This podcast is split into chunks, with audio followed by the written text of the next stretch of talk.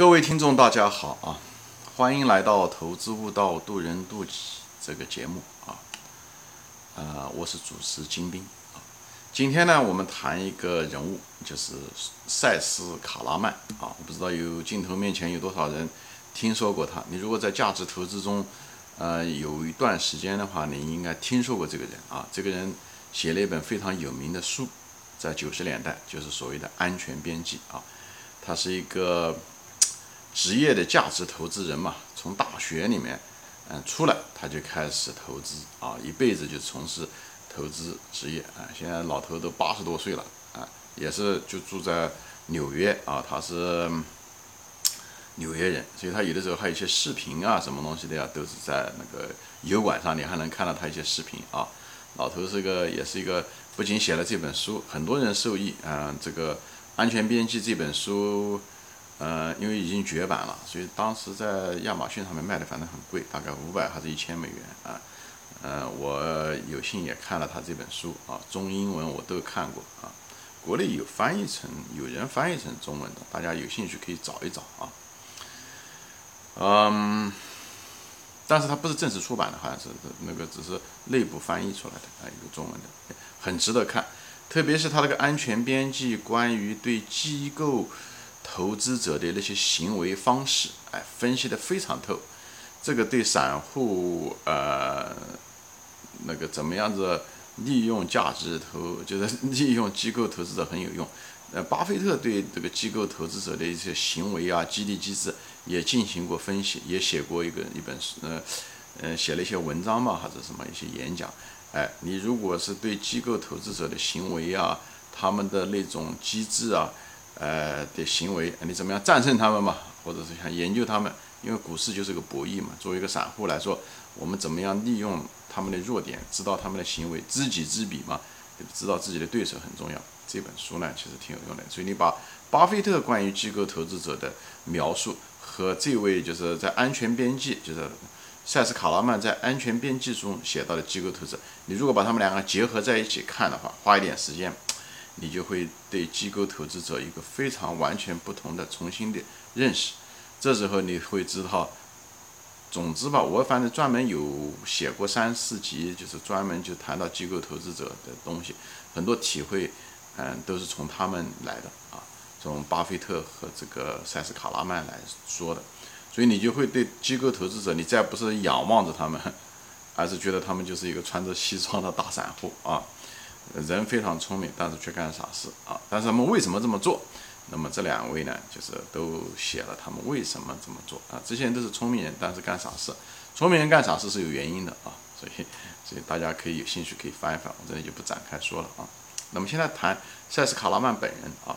塞斯卡拉曼呢，他他是个价值投资者，他的。呃，一套东西，价值投资者说了，也其实你呃，我们可以分成几个学派吧，可以这么说啊，就是不是讲学派，这不是个学术，只是个风格。之所以会形成不同的风格，是因为他们的时代背景不一样，所以他们产生了一个适应那个时代的一种风格啊。所以他们这些风格产生都有原因的，不是莫名其妙的产生的。很多人只是呃觉得哦，格雷厄姆是这么做，巴菲特这么做啊，呃呃，就是塞斯卡拉曼这么做。是什么原因，对不对？比方说，包括那个，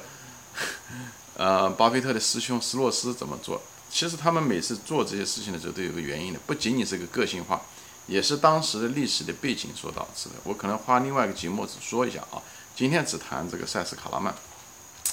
塞斯卡拉曼他的风格是什么？他在投资中的一个风格是什么呢？他很多都是继承了格雷厄姆，但是他跟格雷厄姆又有点不一样，但是他非常崇拜格雷厄姆。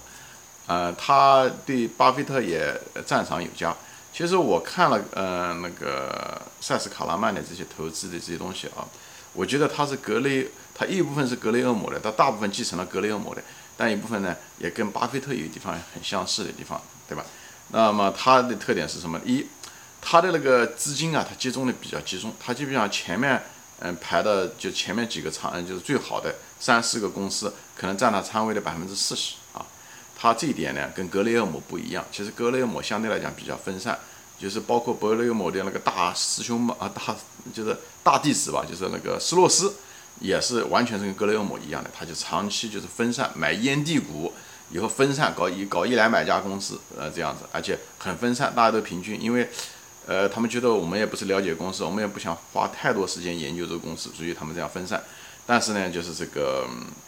呃，塞斯卡拉曼呢不是的，他虽然也买烟蒂股啊，他买了一些，呃，不流行的，不是热点的，甚至是有点有，甚至还有破产风险的，就是烟蒂股啊，就那种。呃呃呃，价值就是低价值的一些公司，买这些公司，大家都不看好的公司，他捡便宜货买。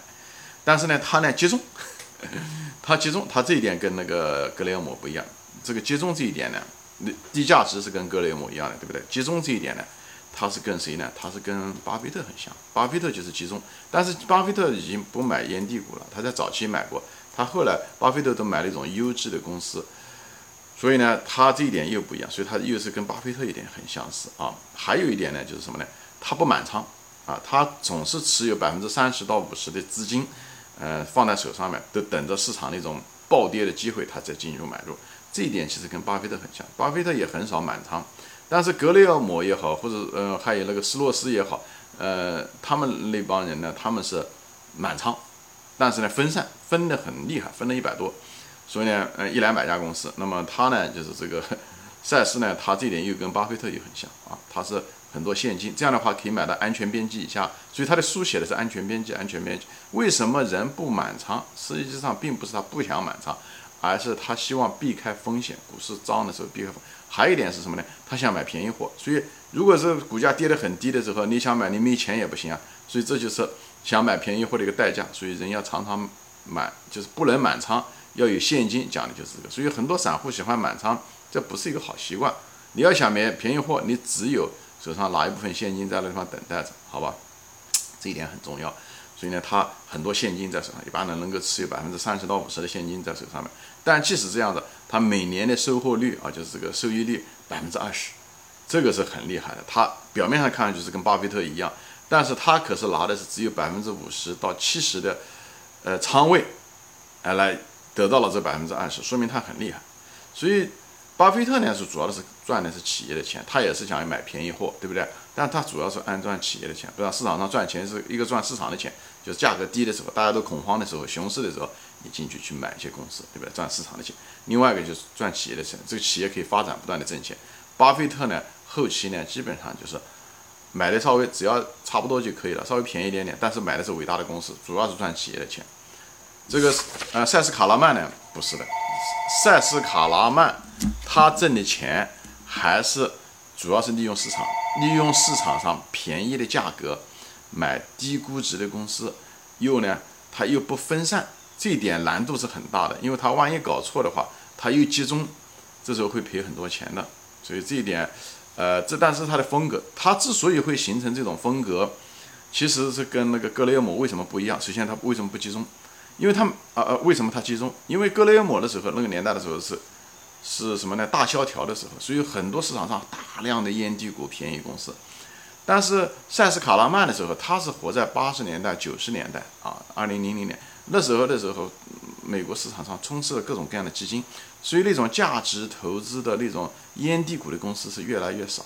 所以呢，他没办法做出来这种分散，哎，因为你一分散，你就敢满仓，对吧？因为你。你不会跌很多嘛，对不对？你每个都买一点，每个都买一点，你不需要每家公司都研究，所以它是时代的产物。这就我就是说嘛，每个风格的时候它有时代，就像巴菲特为什么风格后来改了也是一样。巴菲特早期的时候，五十年代的时候，对吧？六十年代的时候，六十年代初的时候，因为那时候市场上有很多的低估的烟蒂股，他可以买。后来市场上的烟蒂股越来越少，美国这个呃市场上的公募基金越来越多，以后这种。被发掘的机会都被拿掉了，所以他没有这个机会，所以他最后是被迫买入了这种成长股或者是优质股吧，不知道是成长股、优质股，所以他接受了，在他七六十年代末、七十年代初的时候，接受了，嗯，那个芒格的那种做法，就是买那种成长股，买优质公司，可以一直的长期的成长，不要成长很快，但是是一定一定很确定的一直往，而不是买便宜货了。这也是因为当时的美国的经济和时代。嗯，那个证券市场的变质，这也就是为什么格林厄姆后来基本上不做投资，赚钱也很少。后来他退休的原因也在这，因为他那套方法已经渐渐的被那个时代时代不允许他，就像一个环境一样，他那个环境就像全球变暖一样的，全球变暖的时候，对不对？你就不需要那么多棉衣，是一样的，就是，所以，嗯，但是呢，就是，呃，那个塞斯卡拉曼的一种做法，就是他是他还是想用烟蒂股，因为他不了解公司，他他不像巴菲特有很多从业的经验，因为巴菲特做企业家，做了个纺织厂公司，老总做了几十年，而且他在这之前也也做过很多别的公司，所以他有办企业的经验。而塞斯卡拉曼是纯粹的是职业投资人，在这种情况下的时候，很多人是对企业经营是天生是有劣势的，所以他就是扬长避短，他就是说我就是看这个，哎，就是发现价值，哎，他是这样子的一种情况。但是呢，他也专门的去研究，他是，但是他不想不长期持有，因为他不知道这个公司最后长期的发展情况怎么样。那巴菲特就敢持有，他知道这个公司优质，可以怎么样，长期可以持投资，以后靠这个企业长期的复利赚钱。那塞斯卡拉曼呢？他还是继承了格雷厄姆的那那一套，就是说，哎，低价格我买回来以后，价值一回归，我就基本上就把它卖掉，我赚的是那笔钱啊。就是至于讲这公司最后是不是有多少前途，这不是我关心的啊。我也不懂这个行业的趋势，我也不懂这个很多里面的管理层这些东西对我来讲不重要，我只想捡便宜货。但是呢，那时候便宜货少，所以它只有集中。还有一个呢，就要求呢，拿有现金拿的很多，最好是便宜货的时候非常非常便宜的时候，我进去买。他是用这种风格来做这东西，好吧？我就解释一下他为什么这么做。这样的话，大家就不会限于他，呃，做这个，对不对？是什么？最主要他为什么这样做？他是以他的时代背景的。嗯所以，而且塞斯卡拉曼是一个非常好的一个人，他就是特别喜欢传道，他就是在油管上也说过很多，因为他本人花了时间写《安全边际》这本书。其实写书在美国是不赚钱，我不知道在中国赚钱不赚钱，反正在美国是个赔本的事。他又花时间又花这个东西，又来写书，他其实就想让别人知道。当时采访的时候，有人问他，他想你把你的所有的这个投资的秘密都告诉了别人，那么，呃，你不怕别人能抢了你的饭碗，对不对？他本人是个犹太人，犹太人是很精明的，是个生意人。所以他就说了，老头说的话我就特别能理解。他说，首先第一点，我说的这东西，没有多少人去真正的去感兴趣看，别人每个人都想挣快钱。第二，真正能理解的人更少。第三，真的去理解了以后，去真正去实践的人就更少。然后呢，他但是我写这东西呢，是给那个非常极少数的那个人，呃，看的。最后他讲，我情愿每年能够牺牲个，哪怕我亏了。比方说我的那个收益率低个百分嗯几个点没有关系，他讲我也愿意把这些知识传授给别人，所以我觉得一个好的一个真正的一个价值投资，包括巴菲特也是这样，他是一个传道者，对不对？他虽然没有写书，但是他到处发演讲，呃股股那个股东大会他没必要搞得这么样子，那个他也是想回答别人的各种各样的问题，他经常到大学里面去做演讲，也是这个原因。我觉得一个真正好的一个价值投资者，他是他们的德行都是很好的。就是他们对利益，嗯，不是那么计较，所以我也是主张大家做投资的原因就在这。以后这位先生呢，就是赛斯呢，他有一个一个很好的一个东西，他就给大家一个体验，就是什么呢？我就跟大家说一下，说他像他特别喜欢什么时候买呢？就是买的这个关键点，他是买的什么？他就买的时候呢，他就买那种大家就是股票一直在跌，一直在跌，一直在跌，跌到最后的时候，有些公司会爆仓，特别是价值投资者，他们买，对不对？他越跌。越跌越买，但但跌到一定的程度的时候，那公司的风控会出来，会叫，对不对？会让他，嗯，就是你这个资金或者是客户要求赎回等等这种，它会出现爆仓，呃，或者是清仓。所以私募资金更是这样的，因为很多私募资金用的是杠杆，那么更需要爆仓。所以这美国因为这方面的基金很多，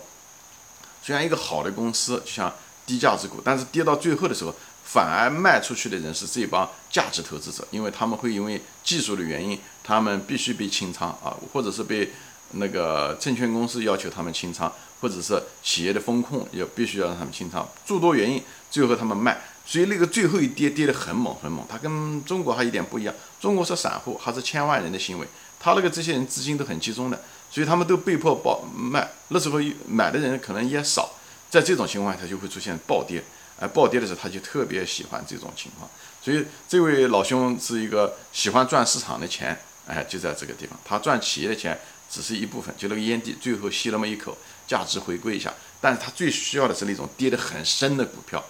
他在那个地方买，所以这个是他的一个诀窍，他就说我特别喜欢买那种最后一跌的，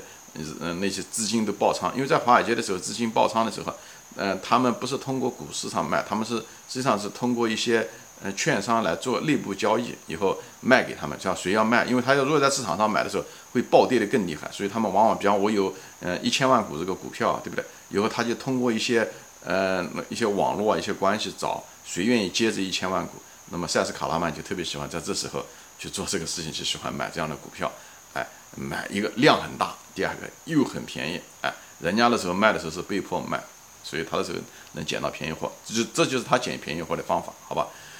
行，这里我就大跟大家分享一下子这个塞斯卡拉曼的一些就是投资的风格啊。他一集中烟蒂啊，他是嗯格雷厄姆的这个忠实的信徒，但是他集中，因为格雷厄姆当年的时候是可以分散，有机会多，烟蒂的机会多，所以他用的方法实际上是跟巴菲特有点像。都是一点集中持有啊，但是巴菲特呃改成了优质呃公司赚企业的钱，他是还是赚那种烟蒂股价值回归的钱啊。那么他就是主要还是赚市场的钱，而且他持这个就注定了他持有的时间不会太长，价值回归回来，那么一两年、三十年回来了，他就把它卖掉了，对不对？那个巴菲特因为那个企业嘛，它是成长嘛，就是。一直持有优质公司，一直公司一直可以赚钱，不一定是成长，一直可以给它赚钱，所以呢，它优质，它一直一直可以持有下去。因为巴菲特可以识别出优质公司出来，这位老兄他并不会识别优质公司，他只知道这公司便宜了，哎，他这个知道，他不会知道这个公司优质啊，所以呢，就是呃，他是这种风格啊，他这种风格，他也喜欢那种最后一跌的那种方法，而且喜欢大量的持有现金，等这个最后一跌的机会，好吧？行。今天就说到这里啊。其实塞斯卡拉曼，呃，我本人其实呃做过一个股票，呃，也是他曾经持有的。这可能因为时间的限制，我可能要换一节再谈一下的这个事情啊，谈这个案例啊，挺有意思啊，这故事还挺有意思。好，今天就说到这里啊，谢谢大家收看啊，我们下次再见，欢迎转发。